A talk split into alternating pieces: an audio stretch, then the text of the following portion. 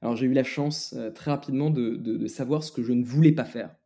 je pense que ça, c'est ça, c'est ce qui m'a permis jusqu'à présent de, faire mes choix. Je, ne voulais pas faire quelque chose de petit. je voyais mon père qui était du coup dans, sa boutique. J'étais plein d'admiration sur son business, mais, je savais fondamentalement que je ne voulais pas faire ce métier. Je ne voulais pas devenir artisan, je ne voulais pas devenir commerçant. Euh, je voulais quelque chose de plus gros, euh, je voulais euh, quelque chose de plus Internet. D'ailleurs, premier dans la famille à avoir l'iPhone, complètement fasciné par le fonctionnement de cet outil.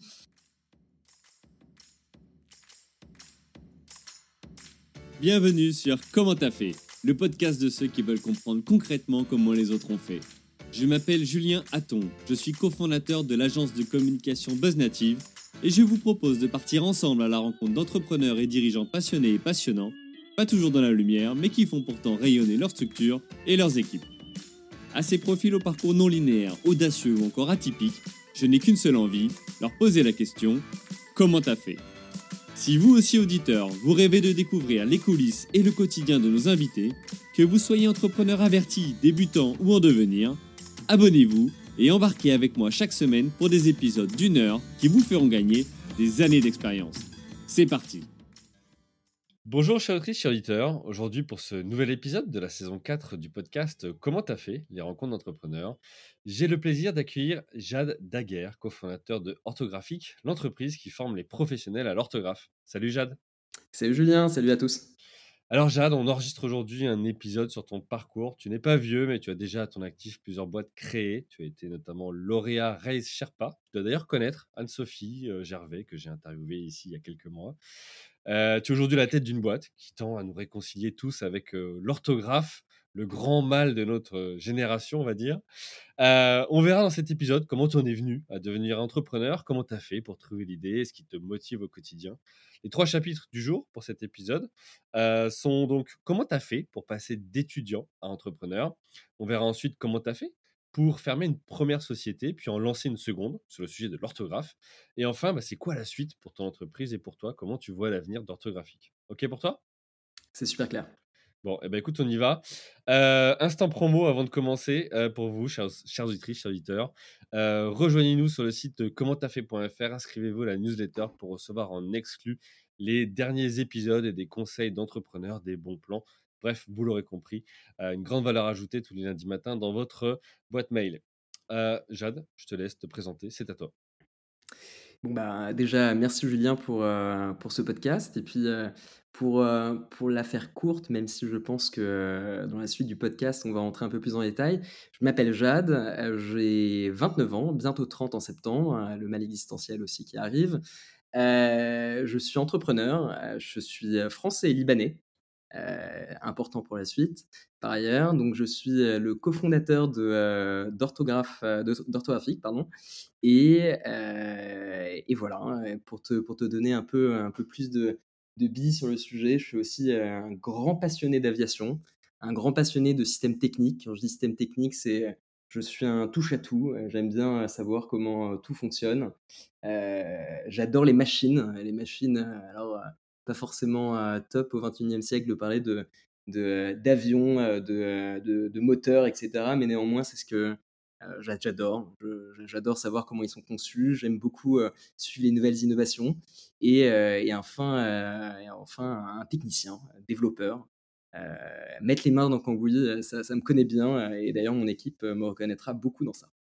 Ok, bah écoute, merci pour cette présentation que tu as faite par toi-même. tu as dit que voilà, ça tu te passionnais de ça. Ça te vient d'où ce côté curieux et envie d'aller dans le, dans le détail, dans le moteur quelque part du... Oui, alors c'est une bonne question. Je pense que ça arrivait très très très jeune. J'ai eu la chance d'avoir des parents qui, qui m'ont donné beaucoup de euh, beaucoup de, d'activités, qui m'ont permis de faire beaucoup d'activités et notamment euh, trouver, euh, enfin m'exercer à, plein d'activités avant de trouver celles qui, qui, qui, qui, enfin, les, les activités qui, qui, étaient les bonnes. Donc ça a commencé par des trucs assez simples comme la peinture, comme l'artistique, puis, puis ensuite on est allé un peu plus, un peu plus loin. Alors on a commencé par, je me rappelle avec mon père, déconstruire un vélo, essayer de le remonter, puis ensuite, c'est passé sur une moto, puis ensuite, on est allé plus dans les détails, on a déconstruit un moteur, enfin bref, tout dans les détails. Et, et puis, et puis parallèlement, je pense que dans la suite, dans, dans l'ère du digital, de savoir comment la machine fonctionnait, de comprendre ce qu'il y avait derrière nos sites internet, nos applications, nos bases de données, bah, du coup c'était inévitable et, et, et, voilà. Ok, donc tu as plongé très tôt dans la, mécanique quelque part. Exactement. tu parlais aussi finalement de développeurs, d'informatique, etc. tu as eu, j'imagine, très tôt un ordinateur à la maison ou pas du tout?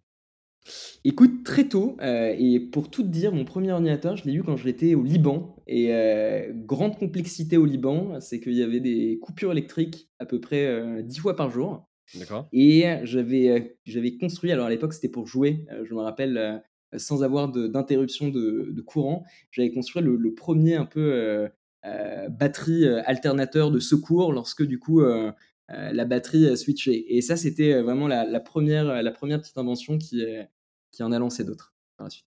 D'accord, donc tu as été bricoleur des, des tout petits. J'imagine que tu as, ouvert, as ouvert des ordinateurs, tu en as refait, tu as rechangé les cartes graphiques, etc. J'ai adoré faire ça. ok.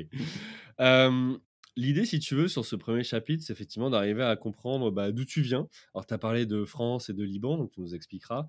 Euh, mais aussi, voilà, quelles études tu as faites, quel été aussi ton environnement euh, bah, enfant, euh, et qui, bah, à un moment donné, a fait que tu as décidé de te lancer à l'âge adulte dans l'entrepreneuriat. Est-ce que tu peux revenir sur ces, ces, premières périodes-là? Alors, ça a commencé très très jeune. Ça a commencé, alors je reviens vraiment au moment où je me rappelle, je suis je viens d'une famille euh, d'entrepreneurs, euh, deux parents du coup qui sont faits euh, par eux-mêmes, qui venaient du coup d'immigrer du Liban à cause de la guerre. deux parents qui, se sont donnés comme, comme jamais, donc une mère du coup médecin qui, qui, qui, maintenant monte des cabinets de, radiologie, un père bijoutier qui, aimait, qui aime toujours utiliser ses mains pour, pour créer, pour, pour, pour, faire de choses, euh, des choses extraordinaires. Euh, c'est un peu le bricoleur de la maison et du coup, j'en garde un peu des, traces sur les doigts. Et, cet environnement, du coup, m'a permis de, à l'âge enfin, très très jeune, d'avoir déjà d'être marqué par cette identité de, création. Mmh. je me rappelle, mes grands-parents aussi beaucoup m'ont beaucoup poussé pour, vers ça. Et bref, je, je, passe, je passe les détails. Six ans au Liban, je reviens en France. Euh, j'arrive d'un environnement du coup euh, qui était euh, qui était complexe puisque un petit Libanais qui revient en France, bah, du coup j'avais pas d'amis, j'étais j'étais dans un environnement que je ne connaissais pas et du coup dans les petites classes, ça a été très compliqué. je me rappelle très très compliqué. beaucoup de problèmes de discipline, beaucoup de problèmes d'attention, beaucoup de problèmes de concentration. et en fait, toutes ces, tous ces problèmes m'ont conduit directement en internat. Euh, et du coup, je suis rentré en internat assez tôt. Hein, il me semble que c'était en quatrième. Je suis rentré dans un internat qui s'appelle le Collège de Juilly. Alors, euh, le collège de Juilly a fermé, mais n'empêche que c'était euh, le plus vieux collège de France. et, donc, en fait, c'est tout un environnement avec mmh. les prêtres, les trucs, enfin bref, tout pour recadrer et aller dans le bon sens. Et j'arrive du coup en, internat, j'étais en quatrième. Et là, je rencontre un, un monde, le vrai, le vrai monde, euh, celui où il faut euh, se battre, celui où il faut euh, exister, celui où il faut créer aussi, imaginer, essayer de s'occuper pour, pour faire passer le temps, pour faire en sorte que tout se passe bien, pour faire en sorte de vivre avec ses camarades de classe, qui sont pas seulement ses camarades de classe la journée, mais qui sont aussi ses camarades de classe le soir. Euh, je, tiens quand même à, rappeler que cette décision, c'est moi qui l'ai prise. Donc, je suis allé. Euh, ouais, j'allais dire, c'est quoi? C'est tes parents, c'est tes profs? Qui a dit à un moment donné, il faut aller en internat? Alors, euh, alors, mes profs me disaient que j'étais un cas désespéré. et mes parents m'ont dit bon, bah écoute, voilà, on sait plus où t'inscrire. Ça devait faire le, la quatrième ou cinquième école, quelque chose comme ça. On sait plus où t'inscrire. Donc, voilà, là, ça devient compliqué. Je leur ai dit bon, bah écoutez, moi, je vais aller en internat mes parents étaient hyper surpris en mode mais pourquoi tu vas aller en internat euh, Pourquoi ce choix? Et j'aurais dit bah écoutez, euh, je pense que euh, il faut il faut que j'aille en internat. Je sais pas pourquoi à cette époque, je me rappelle plus vraiment. Je pense que c'était aussi des, problèmes, des tensions à la maison qui faisaient que, du coup c'était compliqué. Mais mais mais bref, je me retrouve en internat je vois mon père, du coup, le premier jour me laisser et mon père pleurer, me dire Mais t'es sûr, on peut encore faire mmh. demi-tour? Et, et, non, non, j'étais déterminé à, vivre, du coup, cette vie de. cette vie, cette vie compliquée et, et, du coup je, je suis resté en internat jusqu'à ma terminale. Donc du coup la semaine tu étais à l'internat, le week-end tu rentrais quand même? Alors, le week-end, si tu faisais pas trop de bêtises, parce que si ah, tu faisais des bêtises, tu devais rester du coup en internat, et là, c'était euh, deux jours assez pénibles à, faire des, trucs euh, pour l'internat, quoi. Ok. Donc, j'ai passé pas mal de week-ends euh, en internat. Et voilà. Et donc, et donc je, te, parlais d'imagination, je te parlais aussi de, créativité et beaucoup de pour, passer le temps. mon premier, mon premier, comment dire, mon premier, ma première création du coup en internat, ça a été de, créer un petit business. Alors, euh, oui, c'était déjà assez tôt. Euh, et je vendais à l'époque des, euh, des, canettes de coca et des, des, petites barres de céréales, des, enfin, pour pas citer les noms, mais, mais, mmh. bref, des trucs. Et, et, ça marchait très très bien. J'en ai vraiment fait un business. J'étais, j'ai même associé des, des, étudiants du coup à ce business-là et on faisait faisais déjà un beau chiffre d'affaires à l'époque. Qu'est-ce que tu faisais? Tu t'achetais en gros, tu revendais à l'unité C'était quoi le. Exactement. Exactement, j'achetais en, en, très gros. Euh, pour, euh, pour te donner une idée, on prenait des bus qui partaient de Porte Dauphine et qui allaient vers euh, Juilly, du coup, qui était en 77, à côté de Charles de Gaulle. Et dans ce bus, chaque élève avait le droit à un certain nombre de valises. Et, et du coup, on casait des valises avec que de la bouffe, que de la bouffe, que de la bouffe, que de la bouffe on arrivait du coup euh, en internat et puis, euh, et puis là, en fait, on, en faisait, on faisait notre business. Quoi. Ok, et euh, donc du coup, tu étais concurrent de ces fameuses chaînes de, distributeurs automatiques qui sont dans Exactement. alors, alors, le truc qui était dingue, c'est qu'il n'y avait pas de distributeur automatique. Donc là, ah, j'étais vraiment le distributeur automatique. Ah, donc avais si on prend l'analogie de ces océans rouge, océan bleu, tu étais peinard, là, il n'y avait pas de, pas de. J'étais, j'étais peinard, j'étais peinard, et c'est quelque chose qui, c'est une activité qui, qui, a très très bien marché. Euh, bon, euh, elle a été régulée assez rapidement par les prêtres. Oui, j'imagine euh, qu'ils t'ont vite chopé. oui, exactement. Mais, mais, mais, en tout cas, elle a, elle a, quand même duré, elle a quand même duré un an et demi. Et sur cette année et demie, c'était des, des, paniers moyens qui variaient. Enfin, des paniers moyens. C'était plutôt un, CA par semaine qui, qui allait de 500 à 1000 euros par semaine. Quoi. Quelque chose comme ça. D'accord. Ouais, donc ça fait quelques bars et quelques boissons. Quoi. Exactement. Ok. Voilà, et donc c'est parti de là. Ok, donc un esprit curieux, créatif, qui a besoin bah, soit de se canaliser, soit, en tout cas c'est ce que l'internat pensait pouvoir faire, soit au contraire pouvoir se nourrir de cette curiosité, etc.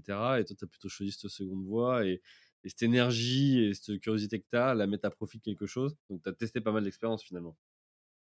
Absolument. Euh, je pense que le, principal atout que j'ai eu pendant ces années d'internat, euh, ça a été vraiment euh, développer la créativité dans, dans, une ambiance qui était assez restrictive. Et, et deux, et ça je pense que c'est un truc qui, me suit jusqu'à présent, c'est comment, comment te débrouiller dans un environnement hostile. Mmh. parce que parce qu'en internat, quand tu as que des gosses qui, qui, voilà, qui, qui chahutent, euh, bah, il, faut quand même, euh, il faut quand même réussir à, à te dépatouiller. Ouais, faire sa place. Euh, ok, donc ça c'est bon, quatrième, donc on est au collège. Comment après tu avances dans tes études, au lycée, puis après, après le lycée Comment tu arrives à t'orienter? Qu'est-ce qui, qu'est-ce qui guide tes choix? Alors, du coup, ce qui guide mes choix, alors j'ai un oncle qui, est, qui est une source d'inspiration depuis tout petit. Alors j'ai eu la chance très rapidement de, de, savoir ce que je ne voulais pas faire. Mmh je pense que ça, c'est ça c'est ce qui m'a permis jusqu'à présent de, de, faire mes choix. Je, je, ne voulais pas faire quelque chose de petit. je voyais mon père qui était du coup dans, sa boutique. J'étais plein d'admiration sur son business, mais, je savais fondamentalement que je ne voulais pas faire ce métier. Je ne voulais pas devenir artisan, je ne voulais pas devenir commerçant. je voulais quelque chose de plus gros. je voulais quelque chose de plus Internet, d'ailleurs, premier dans la famille à avoir l'iPhone, complètement fasciné par le fonctionnement de cet outil. Et, et, du coup, un oncle qui m'a guidé jusqu'à maintenant, jusqu'à maintenant, qui, est même investisseur de, ma boîte actuellement, qui m'a guidé dans mes choix, qui m'a qui m'a permis en fait de, de me recentrer sur, sur des décisions et sur un, de permettre de focus sur, sur, sur des de me focus même maintenant à cette échelle, qui m'a permis de, de, voir de manière beaucoup plus claire les choses. Et, et de ma quatrième à ma terminale, m'a permis de me dire bon bah en fait le collège et le lycée qui n'apportent finalement pas grand-chose de très concret. Alors j'étais j'étais à la recherche de, choses concrètes. ça a été quand même un catalyseur qui, qui m'a dit bon bah reste focus, reste focus et ça va arriver, je te le promets. Et, je l'entends toujours cette petite voix et c'est ce qui m'a permis d'arriver jusqu'en jusqu'en terminale, en terminale du coup scientifique. Mmh et d'embrayer directement en école d'ingénieur naturellement même si le passage de, du lycée à l'école d'ingénieur a été extrêmement pénible avec tous les problèmes du coup de profs qui me disaient que jamais je serais, jamais je serais, jamais je serais. En fait, finalement, je leur ai bien prouvé l'inverse. Et, et, voilà. Et donc, arrivé en école d'ingénieur, là par contre, c'est un autre volet, un autre volet qui, qui s'ouvre puisque j'arrive dans un, dans, un, dans un endroit où tout le monde me ressemble. Mmh des gens qui, qui, veulent comprendre pourquoi, des, des gens qui, qui aiment le côté technique, qui, qui aiment le côté très concret. et puis là, je, je, me rends compte que, que, je, suis je, suis réellement dans un environnement qui, qui est plein de, qui va me permettre de créer, même si créer avec certaines règles, évidemment. Les maths, c'est pas seulement les maths c'est pas seulement créer. Il faut, il faut aussi comprendre avant de créer. Et, et puis rapidement, première année de, prépa, deuxième année de prépa, je me rends compte qu'il y avait un problème dans la collaboration entre, entre les, différents étudiants et moi-même. Je n'arrivais pas vraiment à travailler de manière collaborative avec, mes, avec les autres étudiants. Et je décide de créer, du coup, en sortie de deuxième année de prépa, un, un logiciel qui permettait de collaborer euh, de faire en sorte que tous les étudiants travaillent sur le même PDF. Alors à l'époque, ça n'existait pas. Maintenant, tu vas me dire, bah, Google Doc. Ouais, c'est clair, tous les bah, outils de documents partagés. Quoi. Exactement, exactement. Mais à l'époque, tu vois, les, profs filaient euh, le, bon vieux PDF. Et puis, euh, l'objectif, c'était de buter le, PDF en, l'espace de, deux soirs. Et, j'avais imaginé une plateforme collaborative pour pouvoir se poser des questions, des trucs, etc. Et sorti de deuxième année, il fallait faire un stage. Et là, ça a été le, le vrai saut toujours euh, aussi euh, très motivé par, par mon oncle dans tout ça. je me rends compte que c'est absolument impossible de trouver un stage de deuxième année en ingénieur, ou du moins que c'était des stages qui étaient très compliqués à avoir. D'accord, pourquoi? Pourquoi ça? Parce que du coup, tu sors de deux années où tu n'as fait que des maths, tu mmh. n'as pas appris grand-chose de très concret pour le monde de l'entreprise. Tu sors avec un, schéma de pensée qui, va t'aider sans doute pour la troisième, quatrième et cinquième année. Mais néanmoins, si tu veux savoir faire des équations différentielles, voilà, mmh. à, 20, à 22 ans, ça ne te sert pas à grand-chose. Donc, donc je décide, je décide du coup de de prendre ce stage, euh, qui pour moi était une opportunité énorme de faire quelque chose de beaucoup plus gros. Et euh, je, je, propose à l'ensemble de mes camarades euh, de classe de faire leur stage dans mon entreprise, entre parenthèses. Mais donc il n'y avait pas de structure et donc il n'y avait aucune structure. la seule structure, c'était un, c'était du coup un, un statut d'auto-entrepreneur euh, bon, j'avais un SIRET, du coup, ça, ça, permettait de justifier à, à l'école euh, la convention oui, de stage. dire comment, ouais, à un moment donné, ils arrivent à justifier ça. Parce que, euh, et, en tant qu'auto-entrepreneur, tu as le droit d'avoir des stagiaires. J'ai le droit d'avoir des stagiaires. D'accord. Et bon, pour tous ceux qui nous écoutent. Ouais, tu vois, non, mais je ne l'avais pas à l'esprit. Donc, bah, ouais, super info complètement. pour ceux qui écoutent. Et, et, donc, on se lance du coup dans, cette, dans cette aventure, un stage de trois mois. Alors, tu vas me dire, qu'est-ce que c'est trois mois? Mais ça a été trois mois exceptionnel. On se retrouve, euh, je me retrouve à avoir embauché euh, euh, quatre de mes copains de classe. On chope des bureaux. Alors des bureaux, c'était c'était sous les combles au mois de, enfin l'été. Donc tu imagines bien un peu la la, la, la, souffrance. Et je décide même d'aller prendre, ah oui, parce que on n'était pas forcément très bien équipé en école d'ingénieur, donc, donc je me dis bon bah il me faut un designer, il me faut quelqu'un et tout, et, et, je fais un peu le tour des popotes, et puis finalement vraiment je me constitue une équipe quoi. On mmh. était, euh, on était six, il me semble, avec euh, ce fameux designer hein, qui s'appelle Axel, je m'en souviens toujours, hein, qui venait d'une école qui s'appelle l'éthique. Et, euh, et, du coup, on essaye de créer cette plateforme en trois mois, et qui a été fondamentalement un, réel échec. D'accord. Elle n'est pas sortie. alors, le, le, oui, alors, qu'est-ce qui est sorti? Ça a été un MVP qui est, qui est sorti, un MVP avec à peu près 50 bugs par seconde. Mmh ça a été une, petite catastrophe. Je, je, sors de cette expérience vraiment en ayant appris deux choses, en tout cas sur moi-même. la première, c'est que j'adorais manager. Et, et, vraiment, manager, ça a été, ça a été aussi une, ça a été vraiment une révélation. Et la deuxième, je sors de cette expérience en me disant, mais attends, si tu veux, si tu veux lancer une entreprise dans le digital, il faut que tu saches coder. Il faut que mmh. tu comprennes. Tu comprennes comment ça marche. Hein. Il faut que tu comprennes. C'est pas possible. Il faut que tu comprennes.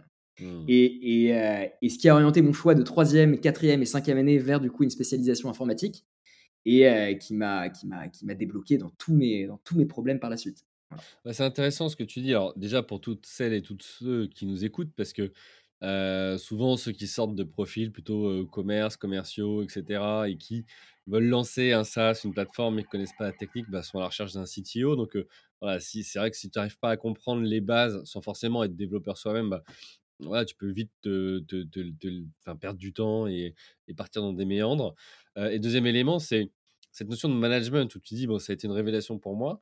pas simple quand tu as 20, 20 ans, parce que tu as à peu près 20 ans à cet âge-là quand tu dois manager des pairs PIRS, c'est-à-dire tes, tes, tes pairs, tes collègues, en fait, tes camarades.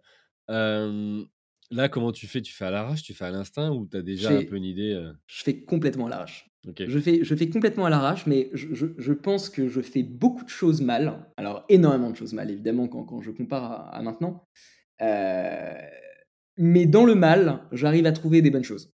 Mmh. Et des bonnes choses qui font avancer, du coup, le projet euh, qui font que finalement, à cet âge-là et, à ce stade de projet euh, tout petit qui est un premier projet entrepreneurial, euh, le, management aussi, il se fait beaucoup par le fait de, suer avec tes équipes et de mmh. donner l'impulsion. Et donc, en fait, enfin, qui se fait même actuellement, hein, mais, je vais, mais je vais dire encore plus peut-être avant, où, où tu es là, tu apprends et, et, en fait, les erreurs, tu les fais, tu les fais très vite, tu te rends même pas compte que c'est des erreurs. Et donc, en fait, tu crois au truc et finalement, de de manière assez chaînée, ça arrive à donner quelque chose.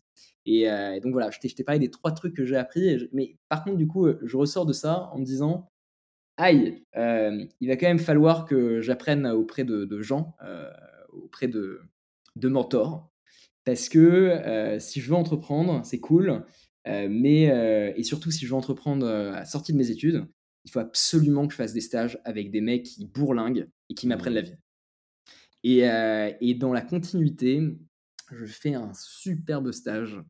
Euh, alors, toujours, je dit, à la recherche de mentors. Euh, à chaque fois que j'ai choisi des stages, ça n'a pas forcément été en regardant la belle entreprise qui, qui est rayonnante et, et, du coup qui donne envie. Ça a toujours été en fonction du maître de stage.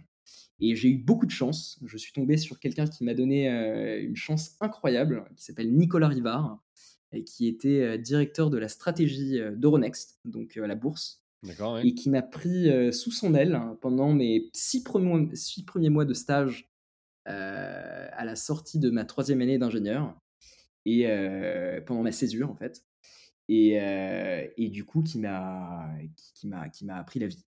franchement, qui m'a appris la vie, qui m'a appris, qui m'a montré déjà ce que c'était le monde très corporate, euh, euh, et, donc, euh, fabuleuse expérience avec Nicolas. Tu as dit que tu es tombé sur lui, tu as eu de la chance. Est-ce que, parce que tu disais ce qui m'a intéressé plus que le nom de l'entreprise, c'était le, le, manager, quelque part, le maître de stage. Est-ce que toi, tu avais fait des recherches en amont, tu avais préidentifié des profils ou pas du tout? Alors, pas du tout. Par contre, du coup, j'avais postulé. Alors, tu sais, quand tu es en césure et que tu es en école d'ingé, ça a l'air facile maintenant de dire euh, je vais rentrer dans cette boîte, mais en fait, euh, j'avais postulé partout, partout, partout, partout. Je m'étais fait recal d'à peu près toutes les boîtes, donc s'il m'entend trucs, mais toutes les boîtes. Et, euh, et, puis, ce dernier entretien de stage, du coup, en août, ça devait commencer en septembre. On est le 10 août, je suis au Liban, et on fait cet entretien, du coup, avec, avec Nicolas. Et, et, il me propose, alors il me propose deux postes. Il me dit bon bah écoute, je vais te faire rencontrer deux personnes et tu choisiras là où tu veux aller. Euh, ou tu es dans mon département, ou tu es dans un autre département qui s'appelait euh, Quantum, euh, je sais plus quoi, bref, un truc plus où il y avait plus de maths et plus de, d'algorithmie. Et, et, finalement, du coup, j'avais choisi Nicolas en me disant, mais en fait, incroyable personnage. Et, et puis, je me suis vraiment pas trompé dans mon choix. Ouais, il t'inspirait. C'est important cette notion, ça fait deux fois que tu en parles, tu vois, là, il y a le côté finalement, pour le maître de stage, donc le côté inspirant, mais aussi, tu vois, tout à l'heure, tu disais, il faut suer avec l'équipe. moi, je crois beaucoup à ça dans les débuts de projet. Tu vois, le fait de dire, bah, en fait, tu es, dedans, tu es avec l'équipe, et puis bah, on est là pour relever un challenge et une galère, et en fait, on, met tous un peu la main à la pâte, et puis après, bah, quand c'est plus grand ou plus ancien comme entreprise, bah, tu commences à avoir des niveaux hiérarchiques, tu commences à avoir une structure différente qui fait que c'est plus les mêmes responsabilités et donc du coup tu mets moins la main sous le capot comme on dit. Mais je trouve ça intéressant, toi aussi pour ceux qui veulent se lancer, pour arriver à comprendre qu'est-ce que c'est le lancement d'une entreprise Parce que soit tu as énormément de fonds et tu peux tout de suite mettre en place une structure et avec des niveaux hiérarchiques, soit au départ, bah, tu commences avec ce que tu as, et donc ce que tu as souvent, bah, c'est ton temps et ton énergie, quoi. à défaut d'avoir des moyens et, une équipe autour Exactement. ok. donc ça, c'est tes premiers projets, tu fais ce stage, et après, qu'est-ce qui fait que tu, tu, te lances dans l'entrepreneuriat? Ouais, alors du coup, je termine juste sur ça. Hein. Je fais Euronext, je, fais, je, passe par Criteo, qui, a été, qui, qui a aussi été une une, euh, un bon point de départ pour euh, l'esprit startup. Ouais. Euh, Criteo qui était à son apogée complet, dans une équipe du coup qui, qui s'occupait de déployer les nouveaux produits de Criteo dans le monde entier. Donc le stage en or, un truc magnifique. Et, et, surtout, là, je rencontre Honoré, qui par la suite jouera un rôle capital puisque c'est mon associé. actuellement. Et donc, je le rencontre du coup pendant ce stage, où je succède à son poste de stagiaire. Et, et puis voilà, grande, grande découverte de ce que ça pouvait être une scale-up. et en plus, à ce moment-là, où c'était absolument incroyable. Bon, actuellement, un peu compliqué du coup pour, pour Criteo, mais, mais du coup, voilà. Et je termine du coup. donc là, je termine ma quatrième année, cinquième année, cinquième année. Je me dis, bon, ça y est, je vais entreprendre. entre temps, je te passe des trucs. J'avais fait aussi quelques projets qui s'étaient cassés la gueule. finalement, je pense que dans toutes ces aventures entrepreneuriales, euh, on en parlera par la suite. J'aimerais vraiment parler d'échecs parce que je pense que c'est vraiment le message que j'ai envie de faire passer. Euh, mais, euh, mais toutes les aventures que j'ai eues jusqu'à jusqu'à mon ami geek et orthographique se sont à chaque fois soldées par, par un échec business, mais un énorme apprentissage. Et mmh. je pense que j'ai été un, et d'ailleurs, mes amis me le rappellent beaucoup. Hein, ils savent pas sur combien de projets je suis ou etc. Qu'est-ce qui marche, truc et tout. Alors que ça fait quand même 4 ans maintenant qu'on est sur orthographique. ça, a été, ça a été vraiment l'apprentissage par l'échec et par le, je tiens à le dire, c'est le tryhard complet. ça a été, je suis allé dans toutes les directions. Je me suis pris à peu près tous les murs. je me suis ridiculisé à plus de d'une fois. enfin bref, ça a, été, ça a été une épopée euh, complète, mais, mais en tout cas euh, qui a quand même amené euh, dans une direction qui n'est pas trop mauvaise. Et je termine cette cinquième année, cette cinquième année d'ingénieur. Alors attends, je t'interromps, je suis désolé. Parce que ce côté-là, tu vois, il m'intéresse énormément. Bien sûr. Le fait d'essayer par soi-même. Parce que tu as différents cas ici. Tu vas avoir ceux qui vont pas avoir les moyens au départ, parce que tu te lances comme tu peux, et donc du coup, bah, tu fais et tu apprends alors parfois à tes dépens. Et puis tu as ceux pour qui, en fait, euh, c'est pas une question d'argent, pas d'argent ou de moyens, c'est plus s'ils le font pas par eux-mêmes, ils auront l'impression de pas avoir compris, passer un palier ou autre, ou en tout cas ils ont envie de se prendre eux-mêmes la marche dans la tronche, parfois, parce que c'est ce qui se passe, pour pouvoir ensuite la passer autrement, peut-être faire autrement, mais ils ont besoin de faire le chemin. Tu vois? Toi, tu es dans quel, quel des deux des schémas? Bah, le complet, le deuxième, évidemment. Euh, moi, ça a été, moi, ça a été un. J'ai, j'ai euh, et d'ailleurs, c'est des règles que je me suis euh, imposées très tôt, et même maintenant, tu vois, je, ma route entrepreneuriale, je la fais beaucoup en solitaire.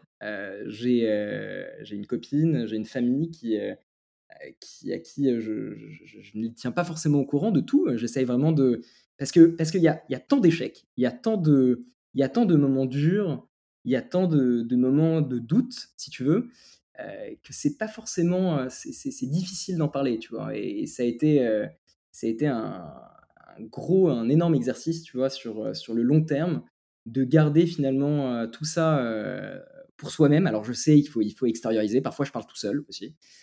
Mais, mais, du, mais du coup, mais du coup, c'est, ça a été, ça a été, oui, voilà, beaucoup de, beaucoup de portes et beaucoup de, de try, beaucoup d'essais, beaucoup d'échecs et, et surtout un, un truc qui, mais que je retiens et qui a été super important, c'était beaucoup, beaucoup, beaucoup d'énergie. Euh, c'est et, euh, et ça continuera évidemment. Bon, écoute, t'es au bon endroit hein, parce que ce podcast, comment t'as fait, il a été justement créé pour toutes celles et tous ceux, tu vois, qui, qui euh, bah, veulent comprendre aussi ce que c'est que l'entrepreneuriat, que bah, c'est pas que des réussites, que les belles histoires, c'est aussi euh, des échecs, des galères, et on en a tous au quotidien et tous les jours, voilà, que ça vous rassure, alors ou pas hein, d'ailleurs, mais en tout cas, on en vit Ouais. tous tous les jours.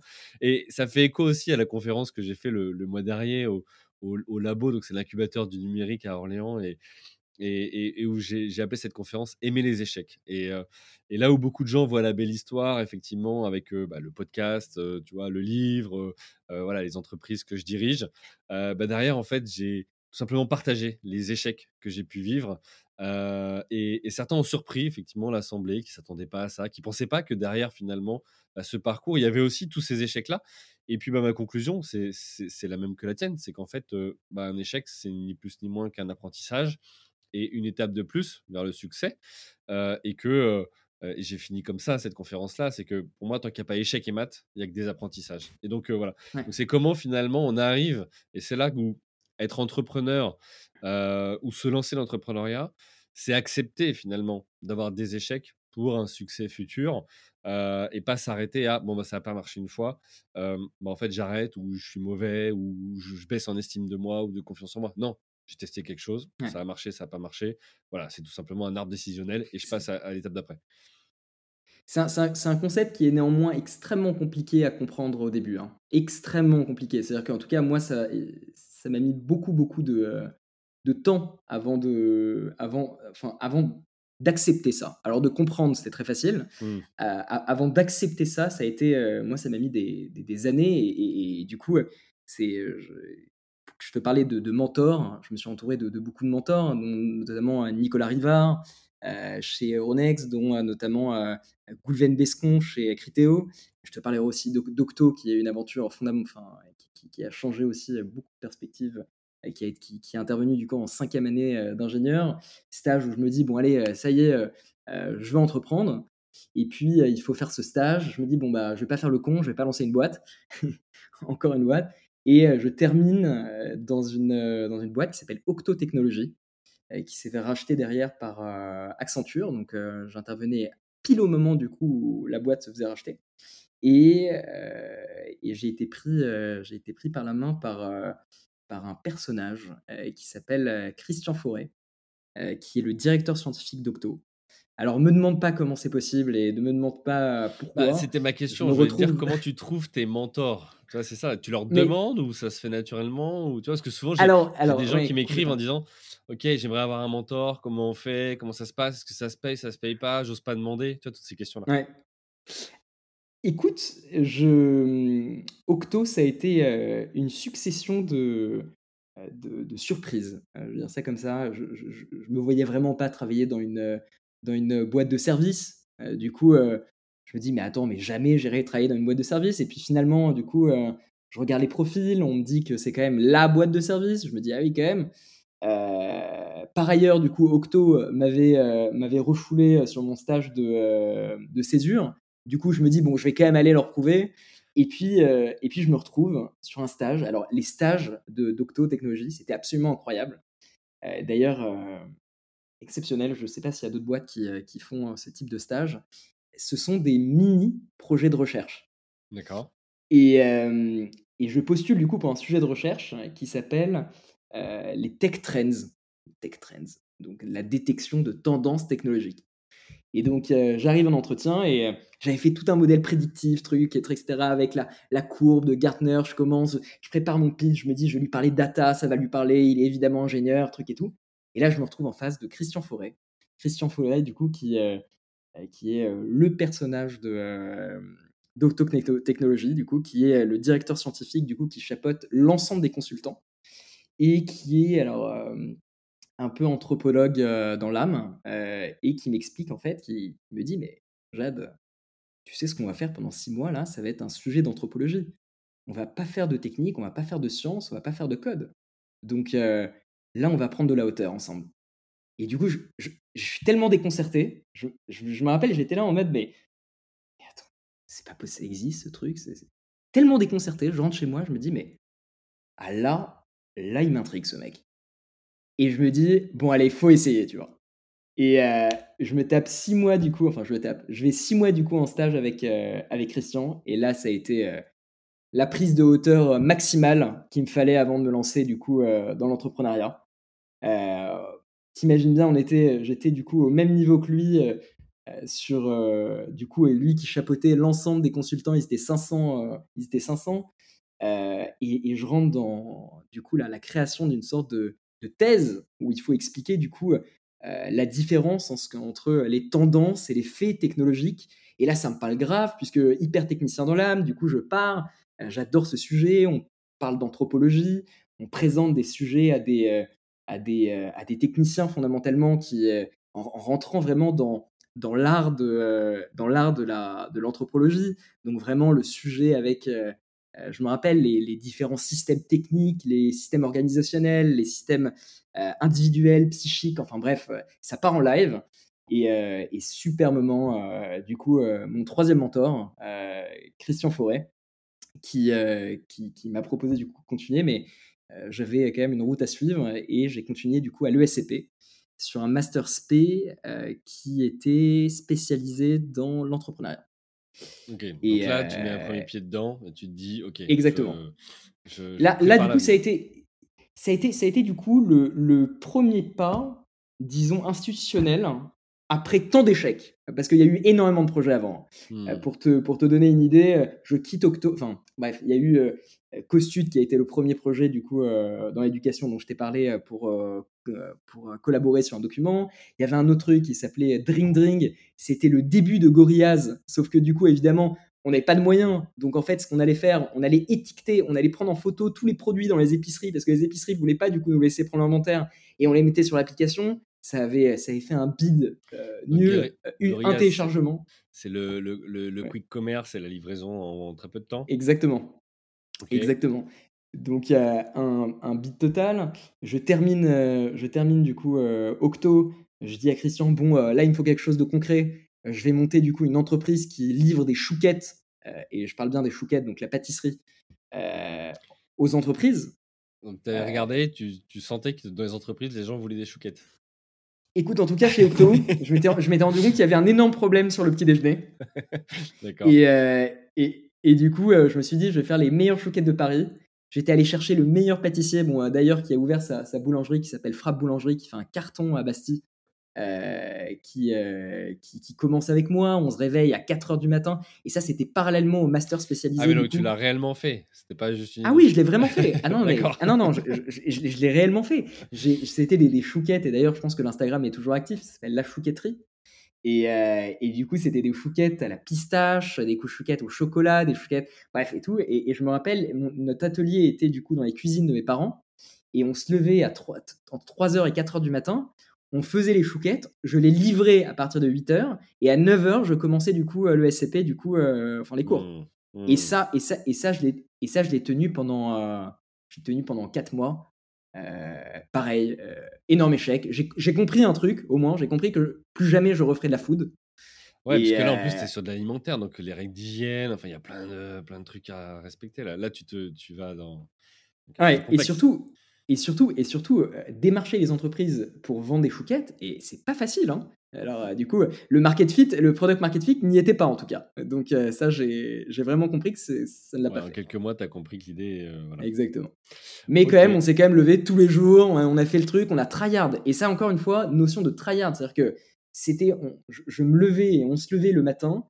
et rien que le fait d'être allé chercher ce, cette personne, ce personnage qui s'appelle Thomas, Thomas Padovani, qui, qui se levait avec moi le matin, qui était motivé pour faire. Il fallait de l'énergie. Il fallait de l'énergie. Il fallait du coup euh, euh, y aller. Il fallait euh, se prendre des murs. Et, et évidemment, l'échec. Ah, mais t'emmènes derrière toi parce que tu as ce côté. tu cette énergie, ce dynamisme qui fait que on a l'impression que c'est possible. Donc, on te. Tu vois, et, je pense qu'il y, y, a ça qui, qui nourrit aussi beaucoup de personnes, quelque part, et qui attendent ça d'un leader, de dire, bah, OK, en fait, il a un projet, alors c'est peut-être fou son truc, mais vas-y, on y va, et au pire, on aura bien rigolé, on aura appris, peu importe. Exactement. C'était c'était le truc, ouais. Ok, il va être temps de passer à la suite, parce qu'on a toujours pas parlé de ta première vraie, société, enfin, vraie société, non, mais mon ami, geek, mon ami geek, pardon. Oui, geek. Est-ce que tu peux nous expliquer, voilà, cette première boîte, pourquoi elle s'arrête Et puis, bah, derrière, qu'est-ce qui fait que tu arrives à orthographique? Complètement. Alors déjà, pourquoi elle commence? Déjà, pourquoi elle commence rapidement? C'est alors mon ami geek en, trois mots, c'est la solution pour permettre aux, personnes âgées de se réconcilier avec leurs outils informatiques. Et, et ça, c'était un peu la vision du projet qu'on avait. Et la première step du coup du projet, c'était de permettre la rencontre entre un geek et une personne âgée. Alors, une personne âgée, quand je dis personne âgée, c'est une personne qui, euh, qui a du mal avec ses outils informatiques. Alors, fondamentalement, euh, l'ensemble de, nos, euh, de, notre cible, c'était du coup la, la, silver economy. les personnes âgées, donc notre cible, c'était 50 ans ou plus. Et, et du coup, voilà. Et ce, ce, problème, ça a été un problème qui était, qui était récurrent, en tout cas à la maison. Je voyais mes grands-parents qui galéraient, qui galéraient, qui galéraient jusqu'au point que même en étant le petit-fils, j'en pouvais plus. Clairement, c'était, c'était compliqué. Mais, euh, mais c'était, quand je, je repense à ça, les, les, meilleurs moments aussi. Et c'est ce qui a vraiment permis de lancer cette boîte, qui était un problème qui était euh, avéré et sur lequel euh, je me rendais compte qu'il y avait un, marché qui était hyper segmenté. Alors, quand tu tapes résolution problème informatique à domicile, tu tomberas que sur des petits boui-boui euh, du euh, voilà euh, un peu à droite et à gauche, tu sais pas sur quoi tu tombes. Et puis notre promesse à nous, c'était de dire bon bah écoute, pour un prix fixe donné, on te donne à l'avance, on s'engage à résoudre ton problème. D'accord. Si, si, le problème n'est pas résolu, tu n'es pas facturé. Donc la proposition, proposition de valeur du coup est différente de ce qu'on peut connaître ou effectivement complètement quelqu'un qui vient qui va peut-être faire d'abord un audit un devis et puis qui va après te dire bon bah ça vaut Exactement.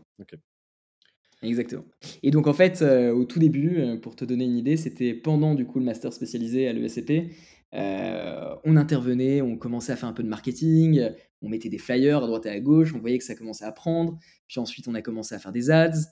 puis ensuite, voilà, on a commencé à embaucher nos premiers geeks, qui étaient des indépendants, qui sont toujours des, indépendants. Et, et ces gens-là ont commencé à faire leur première mission. On est sorti, je suis sorti de l'ESCP, on a poussé la boîte pendant pendant un an et demi euh, avec, euh, avec un très bon copain qui s'appelle euh, Kevin, qui, qui, est toujours qui partage mes bureaux actuellement. Bref, une histoire d'amour, d'entrepreneuriat derrière. Et, et, et, puis, et puis voilà, que des galères, que de galères, que de galères. C'est-à-dire que c'était, c'était une aventure qui, qui, a pris assez rapidement, avec un product market fit qui, qui, a, qui était réellement présent. Euh, on avait beaucoup de demandes. Euh, on se battait aussi pas mal avec les concurrents. Euh, la proposition de valeur était cool, mais il fallait quand même la réaliser. Donc la livraison était absolument horrible, parce que tu imagines bien que, résoudre des problèmes informatiques. Ouais, parce que si tu te dis, bon, ok, bon, c'est simple, c'est une histoire de clavier, de câble ou autre, et qu'en fait, derrière, Exactement. il y a beaucoup plus lourd, qui passe trois heures au lieu d'une, effectivement, c'est pas rentable, surtout que sur des clients comme ça. Complètement. Et donc, euh, et donc voilà, enfin des, histoires, des anecdotes. Euh, pour te donner une anecdote, euh, puisque je sais que les podcasts, les, les, auditeurs sont fans d'anecdotes, je termine à un moment. Il y, a le, il y a le fonds, fonds d'investissement Serena Capital qui, m'appelle, qui me dit Bon, bah, du coup, on a une télé à monter, est-ce que tu fais ça? Ah, bah oui, oui, bien sûr, je fais ça. évidemment, on est mon ami geek, on fait tout. Donc, donc voilà, je me retrouve, du coup, je me rappelle, c'était un, jeudi.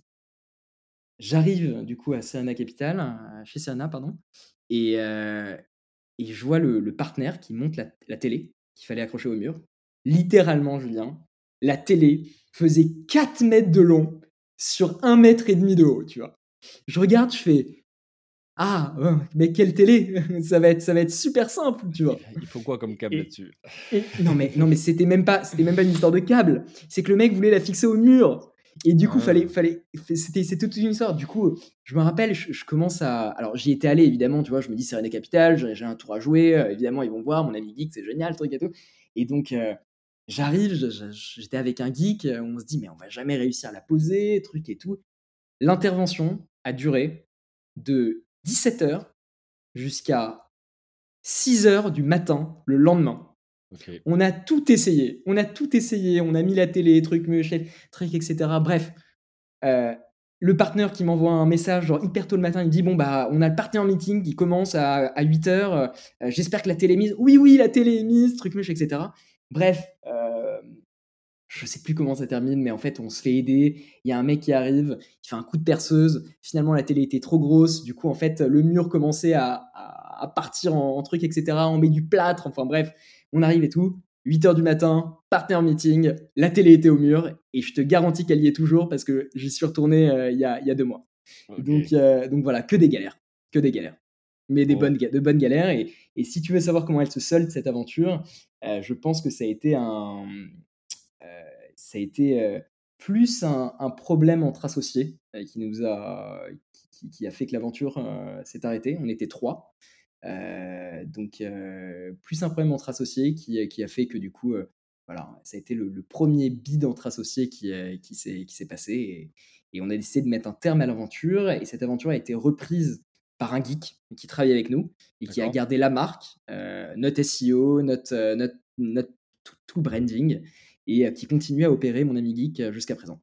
Ok, donc, mais alors vous étiez trois mésententes, d'accord euh, mais sans ça, il y en a pas un qui pouvait racheter ou récupérer ou Ouais, c'est une question c'est une question que tu as posée aussi dans dans quelques-uns de tes autres, podcasts, j'ai écouté. Alors quand quand tu sors d'une aventure comme ça, il y a beaucoup d'immaturité, je pense déjà dans un premier temps, beaucoup d'ego, beaucoup de, beaucoup de choses qui ont fait que du coup cette aventure, devait s'arrêter à trois. Euh, si elle s'arrêtait et ne pouvait pas continuer.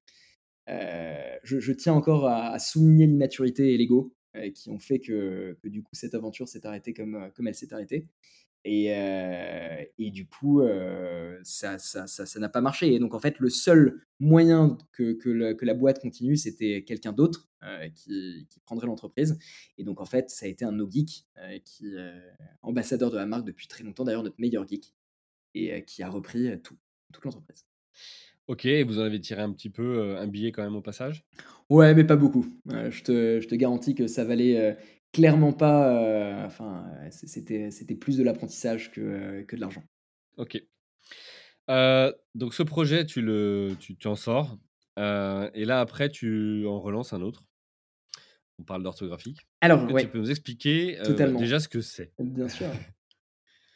ouais, alors orthographique, chez orthographique, on est, euh, alors, on est, on est fasciné par, euh, par un problème, euh, peut-être générationnel, qui est, le, qui, qui est l'orthographe. Alors, l'orthographe, du coup, c'est quand on parle d'orthographe, directement, on pense à, au 0 sur 20 à la dictée, notamment qui, qui nous a tous marqué, je pense, qui nous a tous fait très très peur. Et chez orthographique, on essaye de, de réconcilier finalement les, les, les gens avec l'orthographe et leur dire bon ben en fait, euh, nous, on essaie de déstigmatiser l'apprentissage de, l'orthographe. Euh, vous verrez, euh, c'est pas le 0 sur 20 que vous retrouvez chez nous, mais, mais fondamentalement, ça va marcher avec notre méthode. Et donc, chez Orthographique, on construit des, outils pour permettre aux, particuliers et aux entreprises d'ailleurs, j'aime bien dire les professionnels, mais professionnels, ça ne veut pas dire grand-chose, mais en tout cas les, adultes, voilà, à, écrire sans faute d'orthographe au quotidien. Donc à la fois dans le réapprentissage du coup des règles d'orthographe, et sur un autre pan, sur l'aspect rédactionnel, donc comment bien rédiger un email, comment écrire ses lettres, son CV, ses lettres de motivation, enfin un tas de textes. voilà. Oui, donc c'est plus que ne pas faire de fautes, c'est aussi apprendre finalement à bien écrire, ou en tout cas respecter certaines peut-être règles. ouais. Pas simple quand même de se lancer sur ce sujet, dans le sens où peut-être qu'aujourd'hui, effectivement, tu parlais de génération, mais on est peut-être un, peu moins, tu vois, sensible au sujet en se disant bon, c'est pas grave s'il y a deux trois fautes, etc., etc. Alors c'est pas mon cas. Hein. Moi, je, trouve ça horrible. Tu vois, encore tout à l'heure, j'ouvrais les mails de la boîte, tu vois passer des candidatures où il y a des fautes dès le deuxième mot. Et là, tu dis bon, ok, est-ce que je dois être de ceux qui disent bon, si déjà il fait une faute dans l'email de candidature, ok, je passe à côté. Peut-être aussi d'un talent. Ou est-ce que bon, ok, faut être un peu plus souple et, et, finalement, ça veut rien dire. Peut-être que derrière, il y, a un talent. Voilà, donc il y, a vraiment ce conflit peut-être générationnel ou de, de, regard sur le sujet, mais, mais finalement pas simple parce que tu dis, OK, tous ceux qui sont très fans du fait que l'orthographe soit bien respectée vont être sensibles à ton offre, et puis ceux qui vont être peut-être un peu plus cool sur le sujet, eux, comment tu les amènes soit à être un peu plus sensibilisés ou, ou peut-être que c'est pas ta cible en fait? Alors, ok, d'accord. Donc, pour, répondre à ta question, il y, en a deux. alors, le sujet de, de la jouer à la cool ou pas à la cool, alors je pense pas forcément que ça soit un sujet de, cool à la cool. je pense que un des, enfin, un des premiers trucs que tu. La première image de soi, aujourd'hui, elle se fait à l'écrit. Mmh. que ce soit dans, dans, les emails, que ce soit sur les réseaux sociaux, on peut en parler, que, ça, que ça soit sur, sur une lettre que tu envoies manuscrite. Et, en fait, cette, image de, toi, elle te permet de, finalement te mettre en avant pour un job, pour une candidature, pour, enfin pour, pour n'importe quoi, même pour, je parlais, écrire la lettre de copropriété, tu vois. Enfin, bref, de faire en sorte que, que tes écrits te, transmettent finalement une certain, un certain niveau. Voilà. Et, et, je pense que, que évidemment, et je pense que tous nos clients ont ce, ce truc en commun, c'est une certaine exigence envers soi qui, dans la majorité des cas et pour un certain type de personnes, et notamment toutes les personnes qui travaillent en entreprise, n'est pas une option. L'employeur aujourd'hui, typiquement, tu me parlais de CV et de détection de, quelques fautes qui t'ont fait poser quelques questions. Aujourd'hui, tu as quand même une image de marque dans ton entreprise à, à, garder et une certaine aussi une productivité, tu vois. Typiquement, euh, je pense à la personne qui va se faire relire euh, chaque trois minutes par, par son collègue. Mmh. Euh, et, même de bien-être au travail, on parlera de confiance en soi derrière. mais, mais oui, voilà, les, trois réunis font que, évidemment, c'est un sujet que, que, que, les gens, enfin, en tout cas, que les employeurs regardent. Et d'ailleurs, bon, bref, il y a des chiffres hein, sur, notre site internet, tu le verras, mais quand, quand tu, nos principaux clients sont, sont, des entreprises et ce sont des, responsables euh, des ressources humaines ou bien des responsables de formation, et, ils le font dans cette optique-là. Donc, à la fois pour l'image de marque de l'entreprise, puis dans, évidemment le fait de, de, faire monter en compétence leurs collaborateurs et notamment de, de travailler sur la confiance en, eux finalement sur ce point et beaucoup sur la productivité parce que quelqu'un qui, qui, demande de l'aide chaque, pour chaque mot, bah, c'est compliqué en fait. Ouais. Bah, tu vois, moi, je suis, je suis très attaché à ce que l'orthographe soit, soit très bien respectée, tu vois, et, d'autant plus, une de mes activités, c'est une agence de conseil en com. Donc, à un moment donné, il faut que nous, on écrive sans faire de faute. Ça me semble logique et la base. Mais dans ce, que dans ce que tu dis, ce que je comprends, c'est que est-ce que tu distingues, toi, peut-être avec les tests que tu as créés, etc., deux types différents de, toi, de, profils qui vont faire des fautes? Celui qui est finalement peu engagé, c'est-à-dire qu'il sait que il écrit bien, mais là il va vite et en fait il fait pas attention et voilà. Et puis celui en fait qui sait pas, qui sait pas. Et là il fait une faute en, mais sans le savoir. Et pour lui il a, il a l'impression d'avoir bien écrit, tu vois, il a raison. Et enfin voilà, j'ai vu ça parfois moi où je faisais un retour en disant tiens dans cet email là attention parce que là c'est le futur donc c'est AI, c'est pas IS, etc. ou des choses comme ça. Et en fait, ah mais non, non, Julien, c'est faux, c'est l'inverse. Ah non, bah attends, comment on fait Tu vois, comment tu fais quand c'est quand c'est comme ça? Donc, ça mmh. m'intéresse de voir quelle offre vous proposez finalement à ces entrepreneurs et dirigeants qui bah, qui veulent aussi à un moment donné proposer ça à leurs équipes et, et non pas que en disant écoute, tu fais des fautes, c'est pas bien, attention, etc. Mais en disant écoute, c'est aussi une opportunité que je te propose chez nous de bah, progresser sur le sujet parce que avant même l'image de l'entreprise, c'est ton image personnelle, comme tu disais. Et donc, c'est bah, l'image que va, enfin, en tout cas, la, la, la, la, relation que tu vas créer avec ton client, ton prospect, commence par là, comme tu dis. Bien sûr. alors, nous, notre grande mission, comme je l'ai dit au début, hein, c'est déstigmatiser ce, cet apprentissage, enfin, déstigmatiser le, le, 0 sur 20 de la dictée. Et, et, ça, c'est et ça, c'est hyper important. Ça a, été, ça a été aussi beaucoup le, un parallèle avec mon ami Geek, d'apporter de la transparence et, et de la bienveillance, euh, alors, que, alors que sur mon ami Geek et sur les concurrents d'orthographique aujourd'hui, c'est extrêmement pénible. Euh, donc quand, quand, on regarde par exemple nos concurrents aujourd'hui, on reste beaucoup dans le fait de stigmatiser et dans le fait justement de, euh, de donner ce, cet aspect très élitiste de l'orthographe. Et, aujourd'hui, tu, vas sur notre site, tu, comprends. Enfin, le, ton y est. on, est, on, est, on, est vraiment, on est vraiment là pour apporter ce, cette, cette, bonne vibe et dire en fait à, n'importe qui souhaiterait justement s'améliorer en orthographe, en fait, tu peux. C'est juste, c'est juste en fait une certaine régularité que tu dois te mettre au quotidien pour faire des petits exercices, mais ça va marcher. Et, et en fait, on sera jamais là pour te juger, mais tu vas voir, notre méthode marche.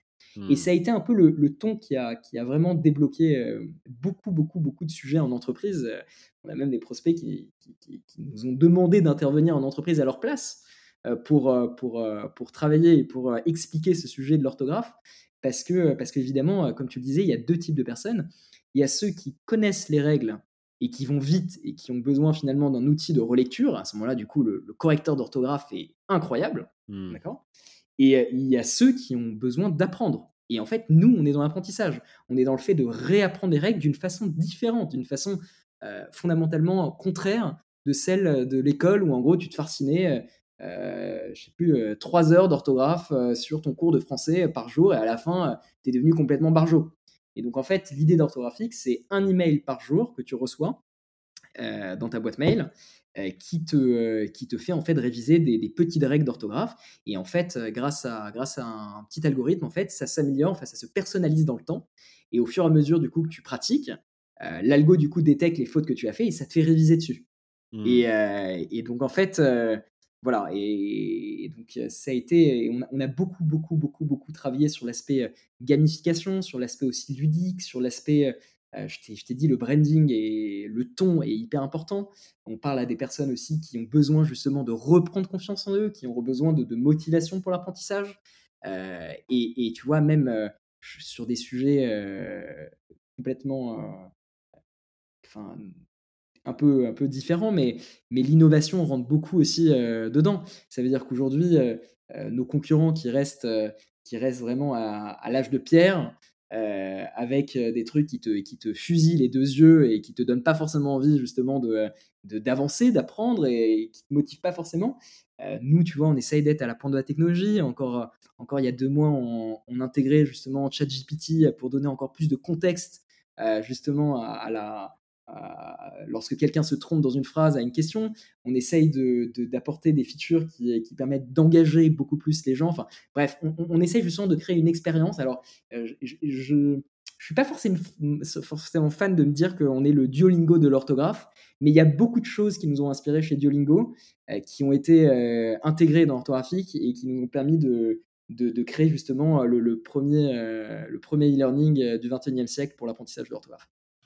Ouais, et tu vois, dans ce que tu dis, il y a aussi une notion de temporalité, c'est-à-dire, je pense qu'il y a un momentum. Parfois, quand tu es, quand es gamin ou bah, tu vois, tu disais que toi, tu avais besoin, enfin, avais besoin de te nourrir, curieux et tout, bah, apprendre des règles, c'est peut-être pas la bonne manière. En tout cas, ils l'ont peut-être pas fait de la bonne manière quand tu étais à l'école.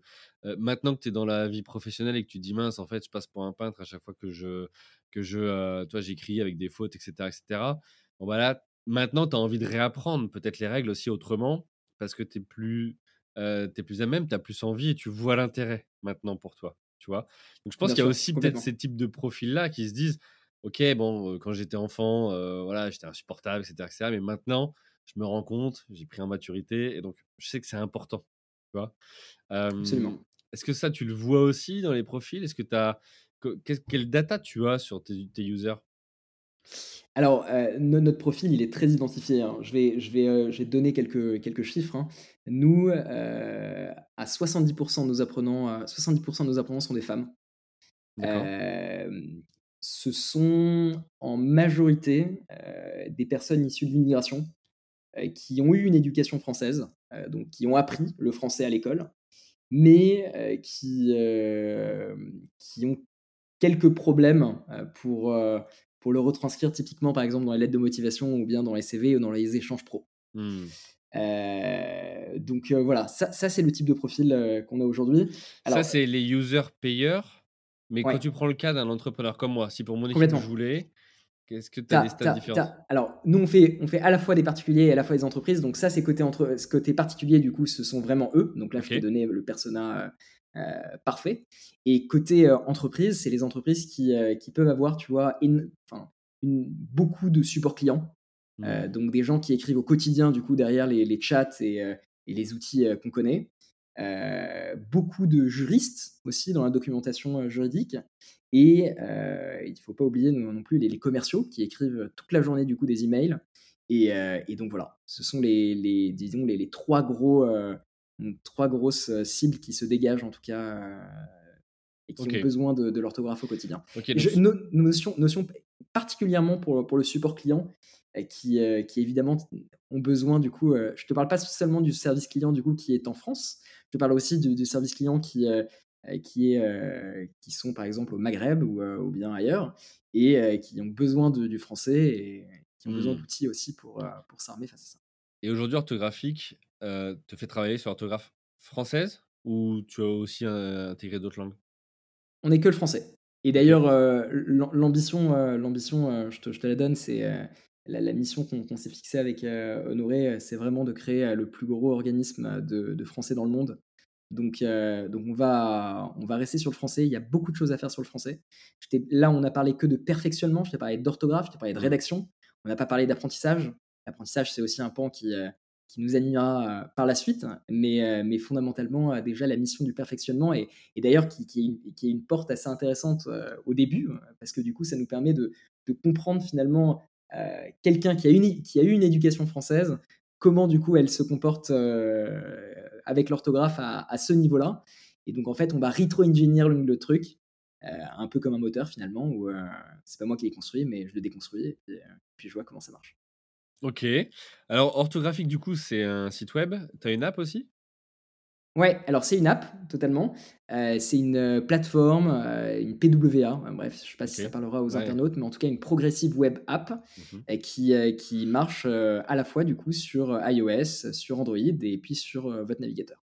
Ok, super. Donc on peut s'inscrire soit en tant que particulier, soit bah, nos, dirigeants peuvent nous proposer des, des, formules pour les équipes. J'imagine que tu as des tarifs dégressifs ou autres. Oui, complètement, bien sûr.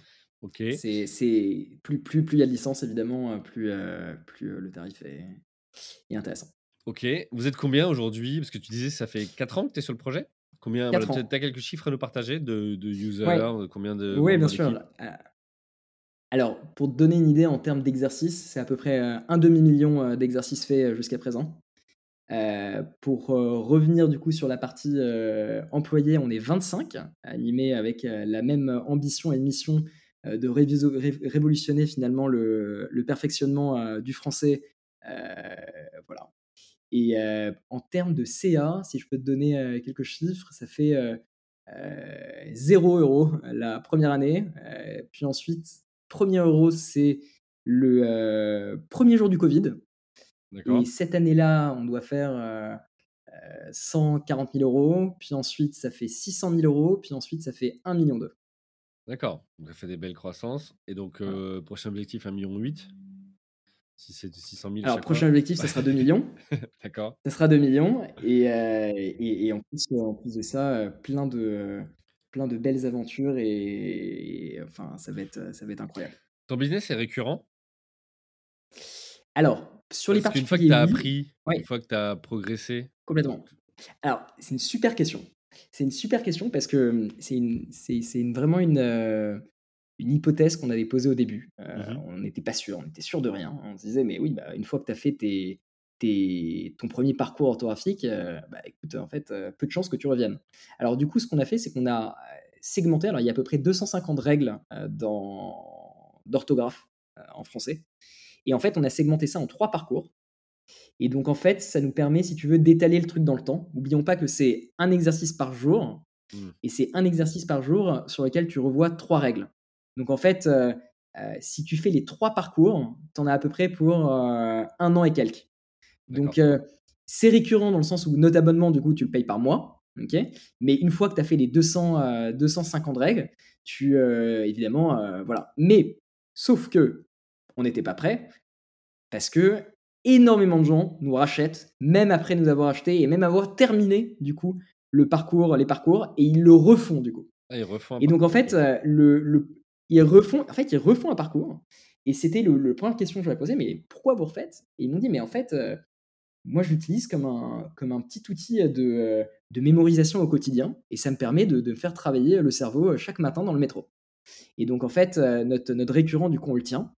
On est en train de travailler dessus justement pour aller dans cette direction. Donc ça, c'est sur la partie sur les particuliers et sur les entreprises, évidemment.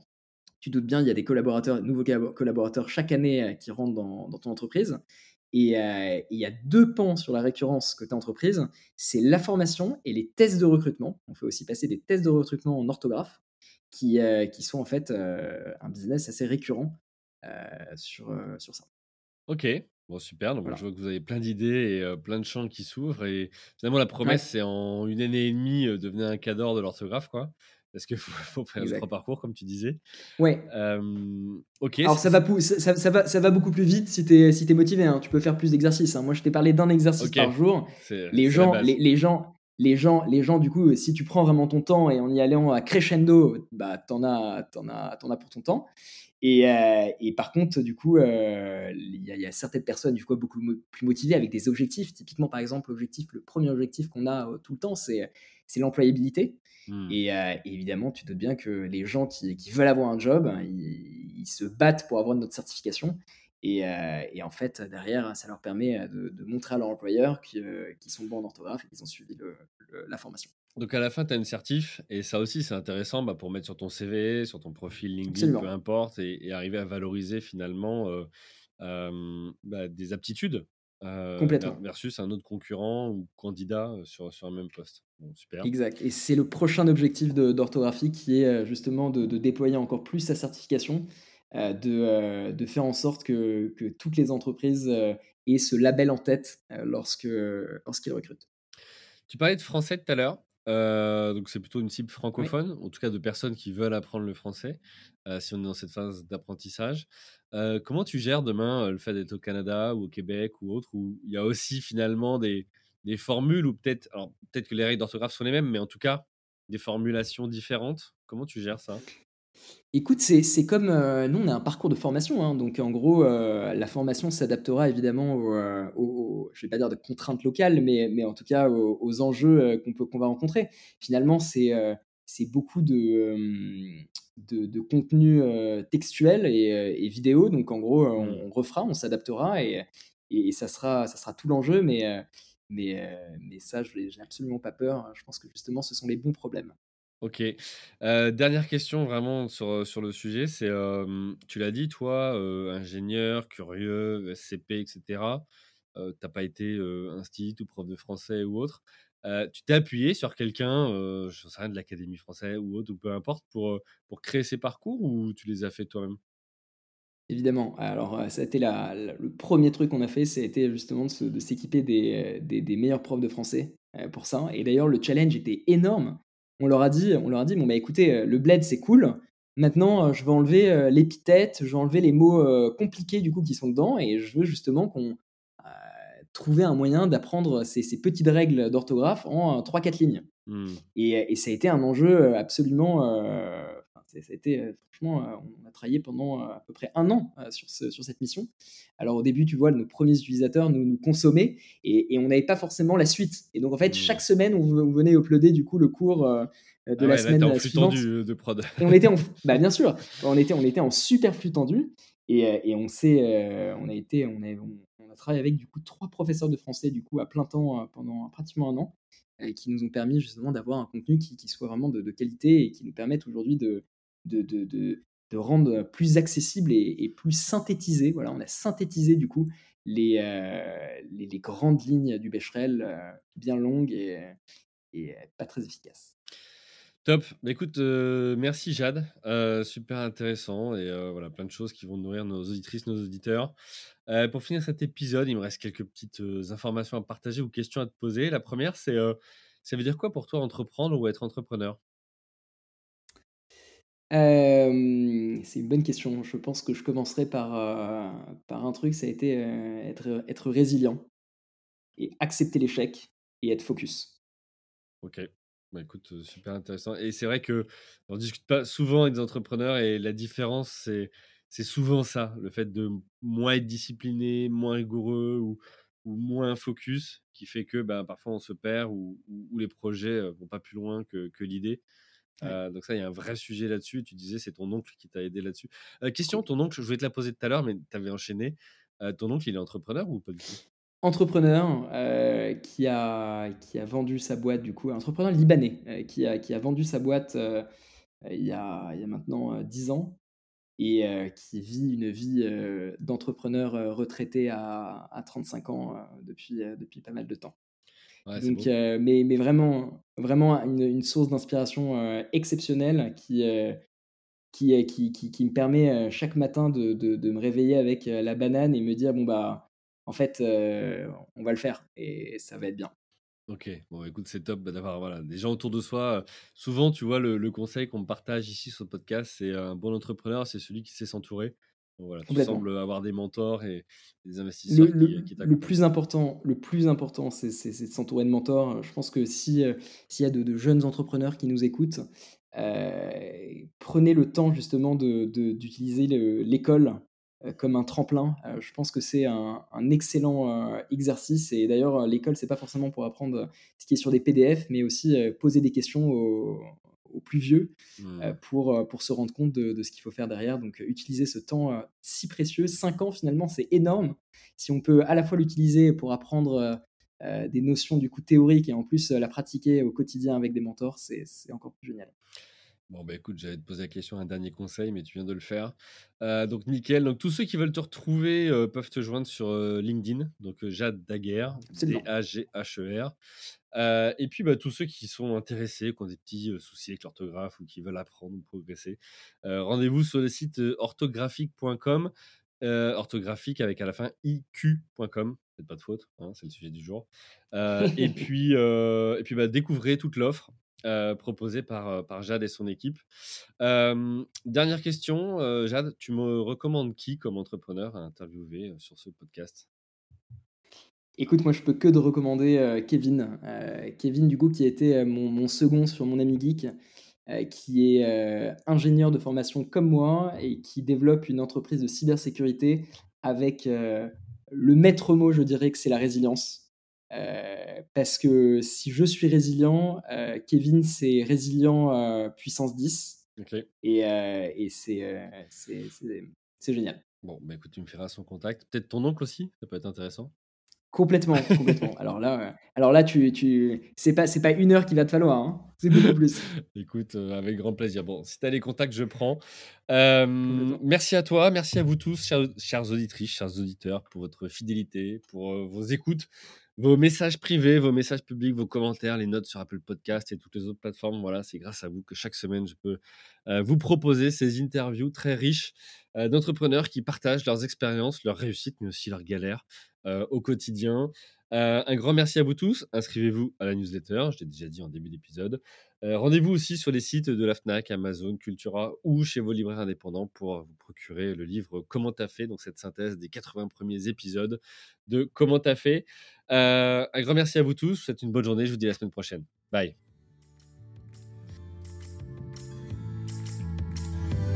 Merci à vous, chers auditeurs, d'avoir suivi l'épisode jusqu'au bout. Si vous êtes arrivé jusqu'ici, c'est que le podcast vous a plu. Alors pour nous aider à continuer, rendez-vous sur votre plateforme d'écoute de podcast préférée et laissez-nous un avis 5 étoiles avec un commentaire positif ou un message pour notre invité du jour. Parlez du podcast autour de vous, c'est le meilleur moyen de nous aider à vous proposer du contenu de qualité. C'en est fini pour aujourd'hui, un grand merci à vous et à la semaine prochaine.